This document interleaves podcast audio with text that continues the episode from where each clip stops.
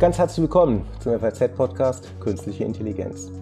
In diesem Podcast sprechen wir mit ausgewählten Expertinnen und Experten aus Wirtschaft und auch aus der Wissenschaft ganz konkret über Einsatzgebiete der künstlichen Intelligenz, die ökonomischen Effekte, aber auch natürlich über die Grenzen der Nutzung dieser neuen Technologien. Wir, das sind Peter Buchsmann und Holger Schmidt. Wir beschäftigen uns an der TU Darmstadt am Fachgebiet Wirtschaftsinformatik mit dem Einsatz künstlicher Intelligenz und deren Auswirkungen auf Wirtschaft und Arbeit. Unser Gast heute ist Saim Rolf Alkan. Er ist Gründer und CEO des Unternehmens AX Semantics aus Stuttgart. Das Unternehmen ist auf die, auf die automatisierte Erstellung von Texten spezialisiert und das nicht erst seit gestern, sondern schon seit 20 Jahren. Guten Tag, Saim. Schön, dass du heute da bist. Hallo in die Runde. Ich freue mich, da zu sein. Ja, Herr Alkan, Sie beschäftigen sich seit vielen Jahren intensiv mit der automatischen Erstellung von Texten mit Hilfe von künstlicher Intelligenz. Das klingt ja erstmal sehr geheimnisvoll, ne, dass eine künstliche Intelligenz eigene Artikel schreibt oder eigene Bücher schreibt. Lüften Sie doch mal bitte ein Stück weit das Geheimnis und verraten Sie doch mal unseren Hörerinnen und Hörern mal gerne, wie das ganz grob funktioniert, vielleicht ohne technische Details jetzt. Ja, ganz ohne technische Details, wie immer, einen technischen Vorgang zu beschreiben, äh, wird schwierig. Ich versuch's. Ähm, wir kommen aus der natürlich sprachlichen Textgenerierung, also NLG, die englische Abkürzung dazu, so viel Technik muss zumindest sein. Das bedeutet, wir nutzen strukturierte Daten, um aus diesen strukturierten Daten mit Hilfe von äh, Computersoftware am Ende lesbare, natürlich sprachliche Texte zu generieren. Äh, bei, der es, bei denen es keinen Unterschied gibt, ob sie jetzt aus dem Rechner kommen oder vom Menschen geschrieben sind, sondern die möglichst so natürlich klingen, dass eben genau dieser Unterschied vollkommen verschwimmt und nicht mehr wahrzunehmen ist. Ich hoffe, das war einfach genug. Wie gut funktioniert das schon? Also wir, haben ja schon früher darüber diskutiert, dass ähm, die KI journalistische Texte schreibt. Also so, man kennt das, dass äh, zum Beispiel aus Daten über das Geschehen an den Börsen geschrieben wird oder dass eine KI äh, Sportartikel schreibt. Die fallen dann meistens recht nüchtern aus. Ein Pulitzerpreis wird es dafür auch nicht geben. Wie gut kann die KI denn heute Texte schreiben, die sich wirklich auch natürlich anhören, dass man das Gefühl hat, das hätte auch ein Mensch schreiben können? Äh, Holger, du hast recht, den Pulitzerpreis haben wir noch nicht gewonnen, aber den European Newspaper Award und den äh, Stiftungspreis der Konrad-Adenauer-Stiftung für Lokaljournalismus. Also wir sind auf dem Weg zum Pulitzerpreis. Ähm, das hat die Stuttgarter Zeitung geschafft in der Anwendung unserer Software ähm, mit dem Projekt Feinstaubberichterstattung. Das, das sei jetzt mal nur ein Beispiel. Es gibt noch andere Untersuchungen, bei denen die ähm, Universitäten festgestellt haben, dass diese Texte wirklich nicht mehr zu, zu differenzieren sind, ob sie jetzt menschlich geschrieben sind oder von Maschinen. Also insofern ähm, sind wir noch nicht am Pulitzerpreis, aber die Qualität, die diese Texte erreichen, wenn wir die im, im journalistischen Umfeld äh, beschreiben und messen wollen, ähm, Jetzt haben wir fast 300 Kunden allein bei uns, weltweit circa 1000 äh, Firmen, die das anwenden. Die benutzen das ja alle auch nur deswegen, weil sie ihre Ziele damit erreichen. Und wenn wir sagen, Qualität einer Software ist auch, ob ein Unternehmen seine Ziele damit erreichen kann, dann sind wir da nicht so schlecht aufgestellt aktuell. Also ich glaube, wir sind schon ziemlich nah dran am perfekten Ergebnis aus dieser Software. Ja. Welche Daten braucht denn die Software, um gute Texte schreiben zu können? Also womit muss man die Maschine denn füttern, dass am Ende ein guter Text rauskommt? Das ist noch ein bisschen abstrakt. Ja, die Daten müssen natürlich thematisch passen. Also wenn ich über Wetter schreiben will, brauche ich Wetterdaten. Wenn ich über schwarze Herrensocken schreiben will, dann brauche ich eben Daten zu schwarzen Herrensocken. Ähm, die Wetterdaten können wir uns, glaube ich, alle vorstellen. Wir haben in Deutschland 12.500 Städte mit mehr als zweieinhalbtausend Einwohnern. Wenn ich für jede dieser Städte die heutige Tageshöchsttemperatur bekomme, dann kann ich eben genau darüber berichten. Äh, in Stuttgart äh, erwarten wir heute eine Tageshöchsttemperatur von 25 Grad, in Hamburg von 20 Grad und in München von und so weiter und so fort. Ähm, ergänze ich die Daten jetzt mit der äh, Windgeschwindigkeit des heutigen Tages im Durchschnitt und aus welcher Richtung die Winde heute hauptsächlich kommen, dann kann ich eben darüber etwas sagen und die Niederschlagswahrscheinlichkeit für jede Stadt und schon habe ich drei Datenpunkte, mit denen ich über Niederschlag, Wind und Tageshöchsttemperatur schon mal was berichten kann. Ähm, also was ich sagen will, je granularer die Daten, umso mehr und klarer kann ich bestimmte Dinge zunächst einmal beschreiben. Das ist der sicherlich der einfachere Teil. Ich, ich nenne das immer die komma-getrennte Featureliste. Ne? Also ich habe 20 Grad nordöstliche Winde und eine Niederschlagswahrscheinlichkeit von 30 Prozent.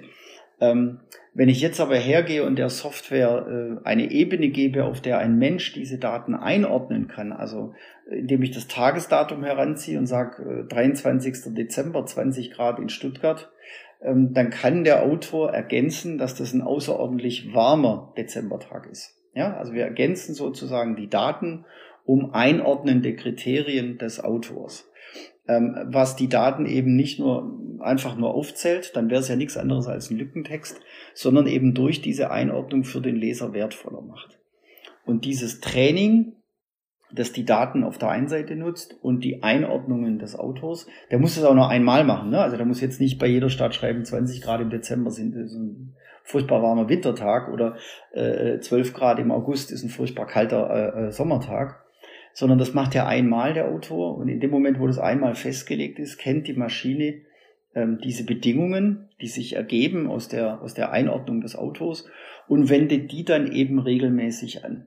Und das bedeutet, jeden Tag kommen neue Wetterdaten, jede Stunde kommen neue Wetterdaten und in jeder Stunde, in jeder Minute, wo diese Daten aktualisiert werden, kann die Maschine nach diesen vorgegebenen Einordnungen und den Regeln, die sich aus den Daten ergeben, die ich festgelegt habe als Autor, tausendfach, millionenfach diesen Text schreiben und aktuell eben nicht nur in Deutsch, sondern dann eben auch in aktuell fast 150 Sprachen, äh, die, die wir jetzt verfügbar gemacht haben. Bedeutet, ich kann einen deutschen Datensatz über Wetter auch in Englisch formulieren. Auch das mache ich nur ein einziges Mal, ähm, indem ich einzelne Wörter übersetze, also zum Beispiel Sonne in Sun und ähm, Regen in, in äh, Rain und so weiter und so fort. Und alle grammatikalischen Anpassungen, also ist es zum Beispiel äh, die Sonne äh, im, im Plural oder der Sonnenschein im Plural, äh, die Sonnenscheintage soll es vielleicht heißen, ähm, dann macht das alles automatisch im Hintergrund der Algorithmus, unser neuronales Netz, das die Grammatik nicht nur in Deutsch, sondern dann eben auch in jeder Fremdsprache anpasst.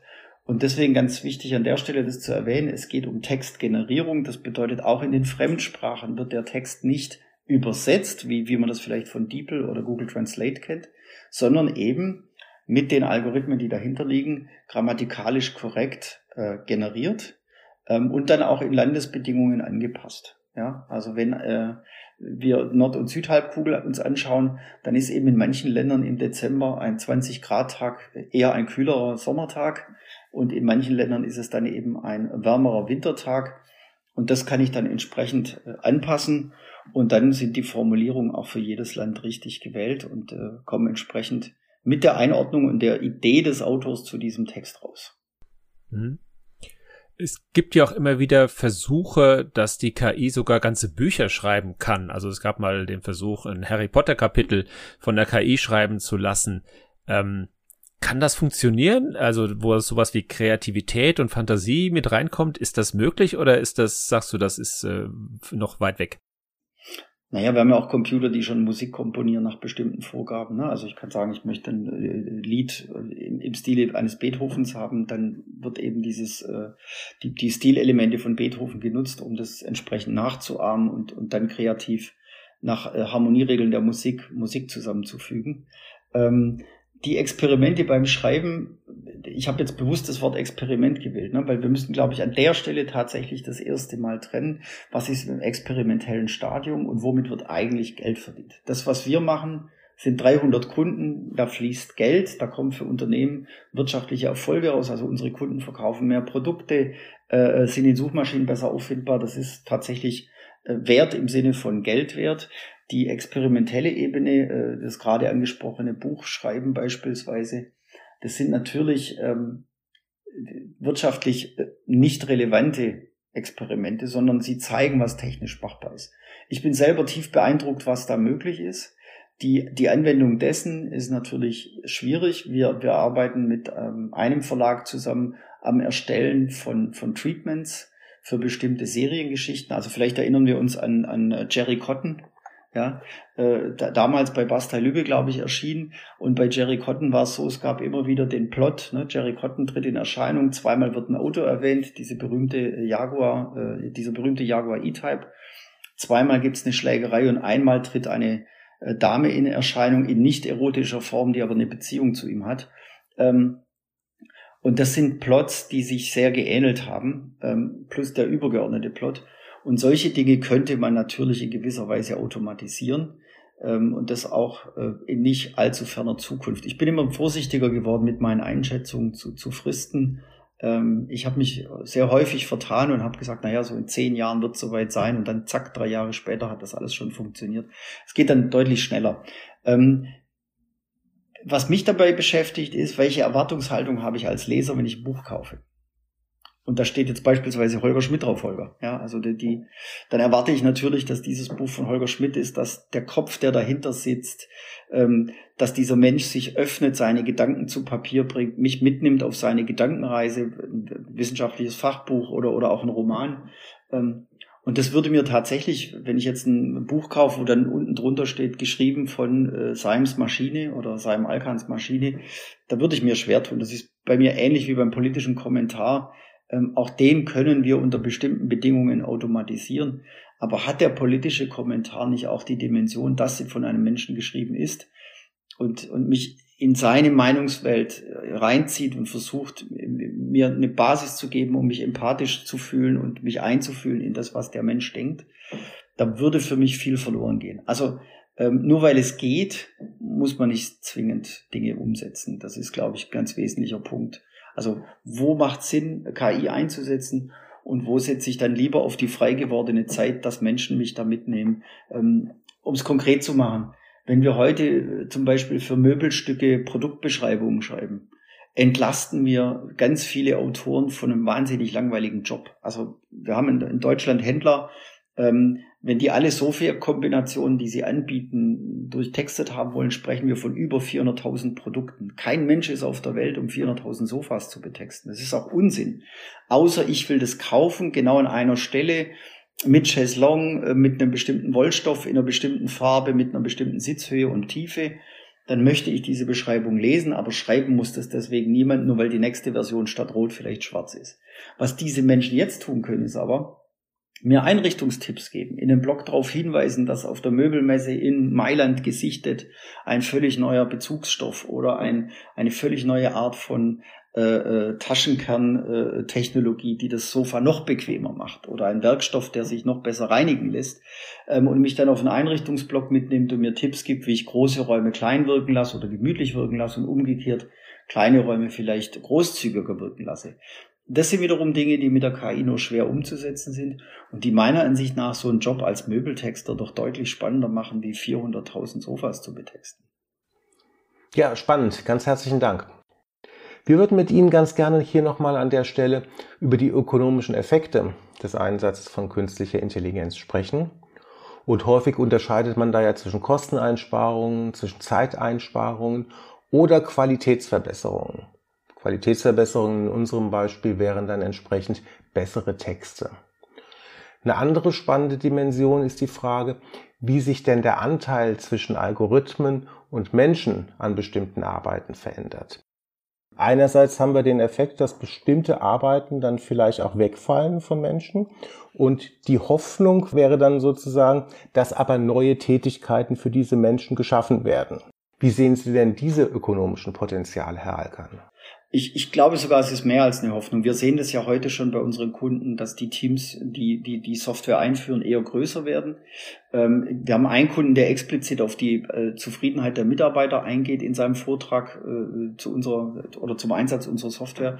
Und das finde ich sehr schön. Er hat dann ganz am Schluss neben ganz vielen Wirtschaftsdaten so ein Smiley in seiner Grafik ähm, und sagt und zufriedene Mitarbeiter. Ne? Also was ändert sich denn, wenn Sie, wenn Sie, das ist tatsächlich ein Büromittelversender. Ähm, Papiersorten, äh, Locher, Tacker, ne? also all diese Dinge, die auf dem Schreibtisch stehen, werden da betextet. Und jetzt wirklich ganz direkt gefragt, äh, mache ich eine journalistische Ausbildung oder eine Textausbildung, um am Ende tagtäglich Tackernadeln zu beschreiben und, und äh, Büropapier zu beschreiben? Oder ist es nicht schöner, Konzepte zu durchdenken, Datenstrukturen zu durchblicken und mit einer Maschine gute Produktbeschreibungen für Kunden zu erstellen? Also der Job ist deutlich reizvoller Mhm. Und ähm, deswegen sage ich, es ist mehr als eine Hoffnung an der Stelle. Was aber, glaube ich, noch ganz essentiell ist, dass wir, ähm, wenn wir über Textmaschinen sprechen oder automatisierte Texterstellung, Der Wettbewerber ist nicht das billiger zu machen oder schneller zu machen. Der Wettbewerb ist es nicht zu tun. Also der nicht geschriebene Text ist der Wettbewerber der Maschine. Es ist A zu teuer, zu aufwendig, lohnt sich nicht. Ne? Also wir haben hunderte von Argumenten. Wir haben zum Beispiel ähm, äh, Modehersteller, die bisher keine Produktbeschreibung gemacht haben, weil sie sagen, das ist ein T-Shirt, das bieten wir sechs bis acht Monate an. Danach verschwindet es äh, aus unserem Shop. Da gibt es eine andere Farbe, der Schnitt ändert sich, vielleicht ändern sich die Trägerform am, am T-Shirt oder die Ärmelform am T-Shirt. Ähm, und es ist vergessen, das lohnt nicht. Ähm, für den Käufer ist der Nachteil, ich weiß nicht, was ich kaufe. Also ich kann es vielleicht am Bild erkennen, aber ich habe keine Beschreibung dazu. Ist das eine zeitgemäße Schnittform? Ist das eine Farbe der Saison? Ist das ein Material, das äh, unter ähm, äh, Nachhaltigkeitsbedingungen erstellt wurde und, und auch das Produkt unter Nachhaltigkeitsbedingungen erstellt wurde?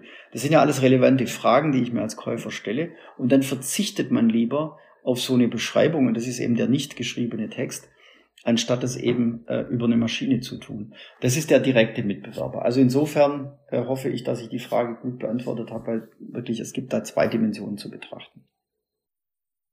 Mhm. Ähm, wenn ich das richtig verstehe, äh, arbeitet eure Maschine ja im Moment vorwiegend für, für Online-Händler, um sozusagen deren Produkte zu beschreiben, automatisiert. Ähm, wie kann ich mir das vorstellen? Liefert der Online-Händler dann sozusagen die Beschreibung der, der, in Datenform und ihr macht daraus äh, schöne Texte und die werden dann automatisiert in deren Online-Shops in 25 verschiedenen Ländern ausgeliefert? Ja, also wir kriegen genau von dem Händler die, die Daten. Also nehmen wir einfach mal eine Strickjacke, die wir verkaufen wollen. Ich habe eine Strickjacke, die hat vielleicht eine Seitenbeimischung, die hat die Farbe dunkelgrün und die hat braune Holzknöpfe. Ja? Nur um einfach so ein Bild jetzt mal im Kopf zu haben. Ähm, und jetzt wäre ja eine, eine normale Feature-Auflistung, da würde es dann heißen Strickjacke, Komma, Seitenbeimischung, Komma, braune Knöpfe, Komma, dunkelgrün. So, das wäre jetzt die einfache Produktbeschreibung. Da kann ich noch Füllwörter dazwischen klemmen und sagen, äh, in einem wunderschönen dunkelgrün mit wertigen Holzknöpfen ähm, haben wir eine hochwertige Strickjacke. Warum hochwertig? Weil Seite drin ist oder eine Seitenbeimischung. Ähm, und das ist mein Text. Wenn ich jetzt aber hergehe und eine Maschine verwende, dann ähm, fällt jetzt noch die Einordnungskomponente. Ne? Also das aus den reinen Produktdaten haben wir jetzt gerade eben mit sehr einfachen Methoden, um es konkret zu sagen, das kann ich fast schon mit einer Serienbrieffunktion in Word herstellen. Jetzt müssen aber diese Einordnungen dazukommen. Das bedeutet, ähm, das Ding hat Knöpfe, die kann ich zumachen, wenn es im Winter etwas kühler ist. Oder es wird, dann wird es gemütlich, auch wenn es draußen kühlere Tage sind. Ja, so ist die Einordnung dann eben entsprechend. Und dann bin ich ja genau da, wo ich eigentlich hin wollte, wenn ich jetzt mal den Einzelhandel als höchstes Level der Kundenorientierung Früher war das so. Ich kann es heute nicht mehr bestätigen, dass es im Einzelhandel noch dieses Gefühl gibt. Aber früher im Einzelhandel war es so, ich ging da rein, habe eine Jacke angezogen, dann kam eine Verkäuferin oder ein Verkäufer auf mich zu und sagte, Mensch, Herr Alkan, die Strickjacke steht Ihnen ausgezeichnet. Eine Nummer größer würde Ihnen noch besser stehen. Und schauen Sie mal diese tollen Knöpfe an. Wenn Sie die zumachen, merken Sie, sofort wird's warm. Also gerade jetzt die kalte Jahreszeit. So, das heißt, wir hatten einen sehr schönen Dialog. Wir hatten so ein bisschen Storytelling-Elemente, so, so will ich das mal nennen, die dem Kunden auch Bilder im Kopf erzeugt hat, dass er das Produkt kauft. Eine reine Auflistung von Features macht das nicht. Also muss ich genau dahin kommen, dass ich dem Kunden dieses Einkaufserlebnis online so gemütlich und so schön mache, wie es irgend geht, indem ich ihm beispielsweise Bilder in den Kopf pflanze. Also gehe ich her und sage, das ist eine Farbe der Saison, das sind hochwertige Holzknöpfe und das Vorteil ist, wenn du das zumachst, da wird es gleich kuschelig warm äh, und gerade im Winter ein ganz angenehmes Tragen. Sinngemäß. Ich würde noch mal gerne eine Zwischenfrage stellen zum Thema Qualität der Texte. Ne? Sie hatten ja gesagt, ähm, das, das, das, das funktioniert eigentlich ganz prima. Jetzt ähm, Holger hat den hat das Beispiel Harry Potter Harry Potter genannt.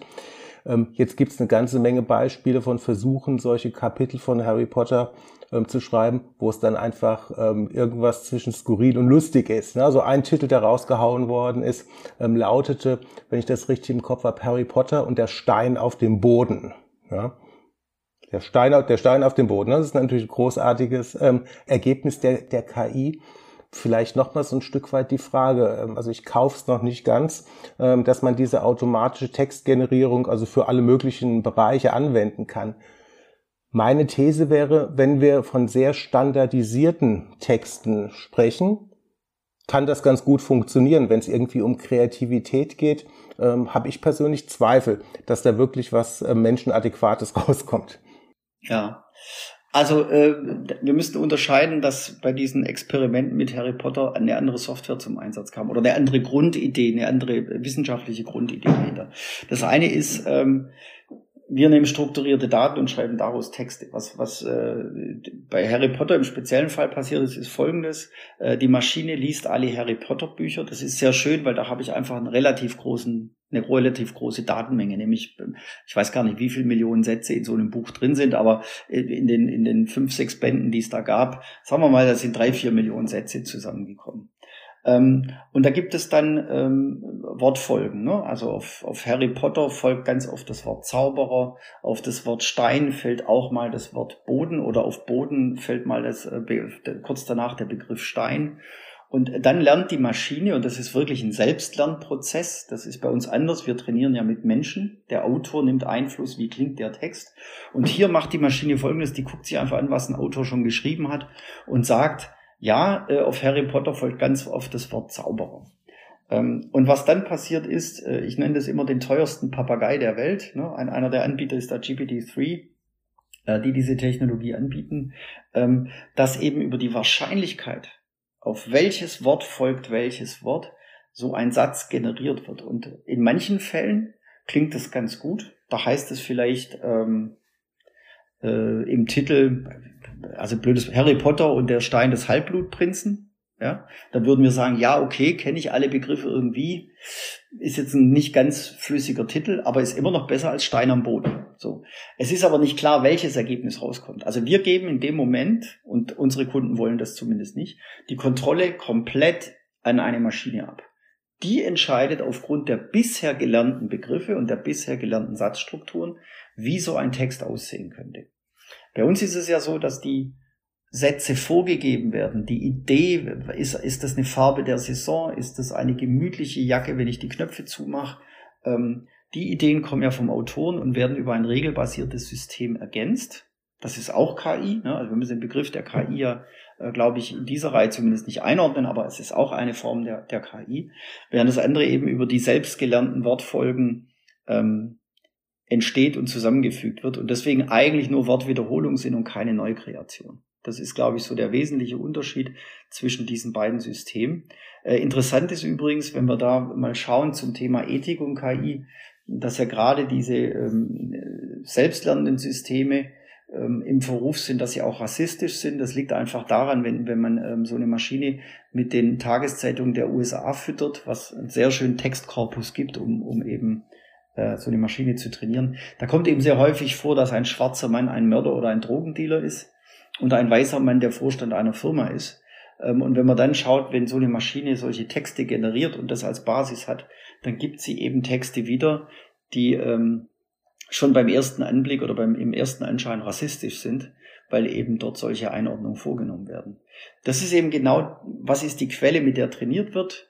Ähm, ist die ethisch fragwürdig? Sind die Formulierungen so richtig? Äh, soll man äh, ne, im Journalismus so etwas überhaupt schreiben? Und was kommt als Ergebnis raus? Während wir sagen, ähm, die Kontrolle liegt komplett beim Autoren. Also ähm, die großen Markenartikler, die unsere Software nutzen, sind nicht bereit, diese inhaltliche Kontrolle an eine KI endgültig abzugeben, sondern im Normalfall wollen die die Kontrolle über den Text behalten und nutzen dann eben andere Technologien. GPT-3 hast du eben schon erwähnt. Ähm, manche sagen, das ist das nächste große Ding in der KI. Hast du dazu eine andere Meinung? Äh, ich, ich muss es wieder differenziert betrachten. Ne? Das eine ist, was ist experimentell möglich und da ist GPT-3 unglaublich gut. Also wir überlegen tatsächlich, wo wir GPT-3 für die Kreativität unserer Autoren einsetzen können. Also denkbar wäre, ähm, dass ich aus den Daten, die ein Kunde bei uns hinterlegt, zu einem T-Shirt, zu einem Cardigan, zu einer Strickjacke, ähm, die der Maschine gebe und die schreibt zunächst einmal drei, vier erste Sätze zu einem Produkt. Und ob die mir gefallen oder nicht, es löst dieses weiße Blatt-Syndrom auf. Ne? Also auch bei, bei Produkttextern gibt es das weiße Blatt-Syndrom. Wie fange ich an? Was erzähle ich? Was mache ich? Ähm, und das könnte so ein Einstieg sein, dass man tatsächlich da dem, dem Autoren so eine erste Inspiration zur Verfügung stellt der dann aber die komplette Kontrolle behält und das eben nicht millionenfach äh, äh, nutzt, sondern eben gerade um die Maschine zu trainieren, um seine Idee in die Maschine einzubringen, seine Tonalität einzubringen. Das könnte so eine Inspiration sein. Also es wird Formen geben, wo sich diese beiden Technologien überschneiden, ähm, wieder zum Wohle des Nutzers der Software. Ähm, ich will auch nicht ausschließen, dass wir Anwendungsfelder finden, wo wir mit GPT-3 die richtigen Texte äh, rausbekommen nur aktuell sehe ich es nicht und vor allem dann nicht, wenn es die Textform nicht gibt. Also das ist ein ganz typisches Problem, ähm, wenn ich heute Autoreifen beschreiben will. Niemand hat Autoreifen beschrieben. Ne? Die sind schwarz und rund und da gibt es ein paar technische Daten. Wenn ich aber einen flüssigen Text dazu schreiben will, dann kann eine Maschine, die Selbstlernt ist das nicht tun, weil es keine Vorlagen gibt. Es gibt keine Texte zu Autoreifen, die ich als Trainingsgrundlage verwenden kann. Also brauche ich einen Menschen, der sagt, hey, das ist ein besonders leiser Reifen. Das ist der leiseste Reifen, den es überhaupt für den VW Golf gibt. Ja, dann habe ich ein, eine sehr schöne Einordnung dazu gemacht. Du musst auch nicht weiter suchen, lieber Kunde. Da ist schon dein Problem gelöst. Das ist der leiseste und vielleicht sogar der spritsparendste Reifen, den es für einen VW Golf gibt dann Daumen hoch, dann kann ich das jetzt schon kaufen. Diese Formulierung, weil die noch nie geschrieben wurden, ähm, kann eben auch ein selbstlernendes System dann auch nicht erstellen oder, oder nutzen. Ja, vielleicht noch eine Frage zu dem ähm, GPT-3, nochmal zur, zur Einordnung ein Stück weit. Ähm, ist ja ein Projekt, Initiative von OpenAI und ein Ziel, eine Zielsetzung dahinter ist ja die, dass man sozusagen die Möglichkeit, automatisiert Texte zu generieren, ein Stück weit demokratisiert. Ja? Also jeder, jeder, jeder soll das entsprechend nutzen können. Jetzt stellen wir uns mal vor, jeder kann das mehr oder weniger nutzen und es ist so gut wie so erste Experimente im Bereich Marketing. Das scheint wirklich ganz gut zu funktionieren, ähm, wenn das verspricht, was es hält. Was beinhaltet das denn letztendlich für die Gesellschaft, für Chancen? Aber gegebenenfalls auch wie Risiken, wenn jeder in der Lage ist, dann entsprechende Texte zu verfassen. Ich denke an Fake News in Social Media oder andere Themen. Also bei Fake News wird es schwierig, weil wieder der Textkorpus fehlt, um so eine Maschine zu trainieren, um Fake News zu erstellen. Das ich brauche Millionen von Fake News, damit eine Maschine das automatisiert erstellen kann. Ähm, das heißt, ich müsste alle Fake News dieser Welt kennzeichnen, dann müsste ich die der Maschine. Übrigens, wenn wir die alle gekennzeichnet haben, haben wir auch schon viel geschafft. dann haben wir schon halb gewonnen, das stimmt. Ja, genau. Also nochmal aus der Theorie heraus, wir müssen, müssten Fake News markieren, da müssten Millionen von Fake News vorliegen, die Maschine müsste die lesen und müsste dann eben in der Lage sein, die, die Technik dahinter oder die Struktur dahinter zu erkennen in den Wörtern ähm, und das dann entsprechend wieder zu formulieren. Übrigens könnte dann auch die News rauskommen, die heißt äh, Der Stein am Boden. Ne? Das wäre dann genau die Harry Potter äh, ähm, äh, Geschichte, die wir gerade gehört haben. Das wird relativ schwierig, das, das so hinzukriegen. Ich will nicht sagen, es ist unmöglich. Ja, es ist, äh, in, in Zeiten wie diesen ist, glaube ich, alles möglich. Ähm, also wo liegt das gesellschaftliche Risiko oder der gesellschaftliche Gewinn? Zunächst einmal ähm, generell in der Textgenerierung, ich unterscheide jetzt mal nicht mehr die, die Technologien.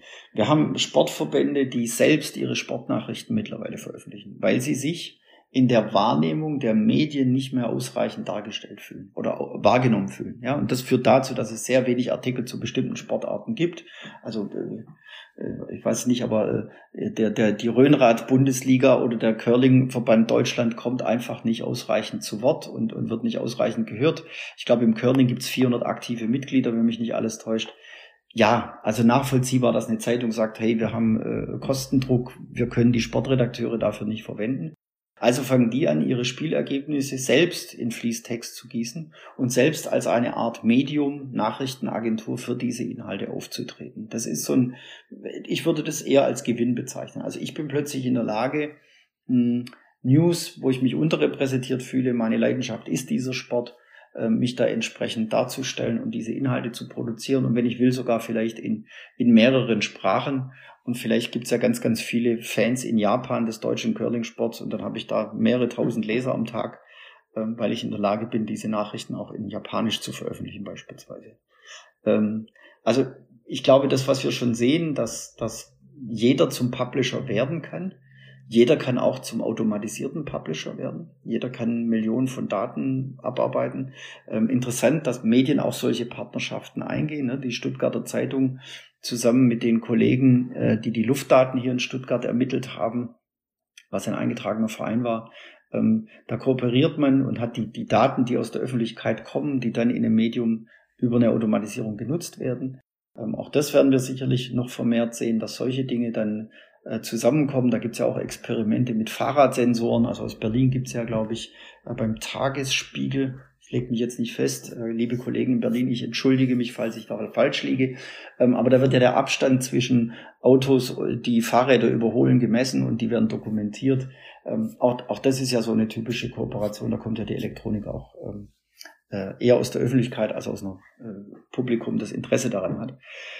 Ich glaube, das werden wir sehen. Und die Gefahren, die dahinter liegen, natürlich kann ich daraus wie immer jede Technologie so missbrauchen, dass wir Fake News damit beispielsweise produzieren. Also es wird irgendeinen Weg geben, das zu tun.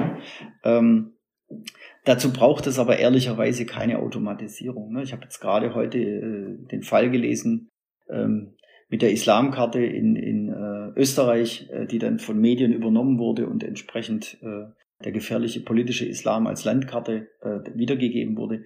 Da braucht es keine Roboter dafür. Da braucht es leider Gottes nur die verquerte Idee und die verquerte Meinung Einzelner, die, die das dann eben schaffen. Ähm, wenn man denen dann noch Technologie zur Hand gibt, kann es sicherlich schneller skalieren, aber äh, das alleine ist nicht die Voraussetzung für Missbrauch. Man, man, man könnte es halt ergänzen ähm, durch einen seriös klingenden wissenschaftlichen Artikel, der dann irgendwie von, von einer ähm, KI gesprochen wird. Das wäre so eine Gefahr. Hm? Okay. Ja, dann vielleicht dann, dann vielleicht, Herr Algern, abschließend noch ein Blick in die Zukunft.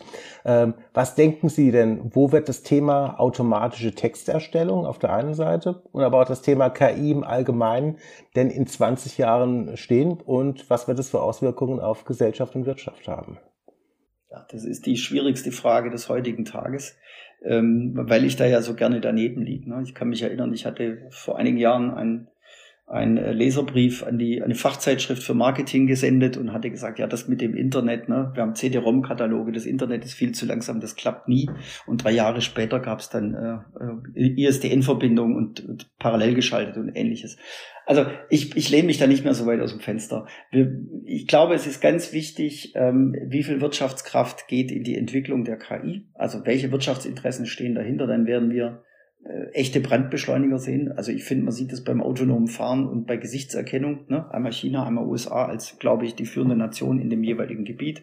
Ähm, wenn da genügend Geld dahinter steckt, in China die Staatsmacht, die einfach sagt, mir wäre recht, wenn ich wüsste, wo meine Bürger sind. Ähm, und in Amerika, wenn genügend äh, Geld da ist, um autonomes Fahren zu entwickeln, dann passiert das relativ zügig und umfangreich.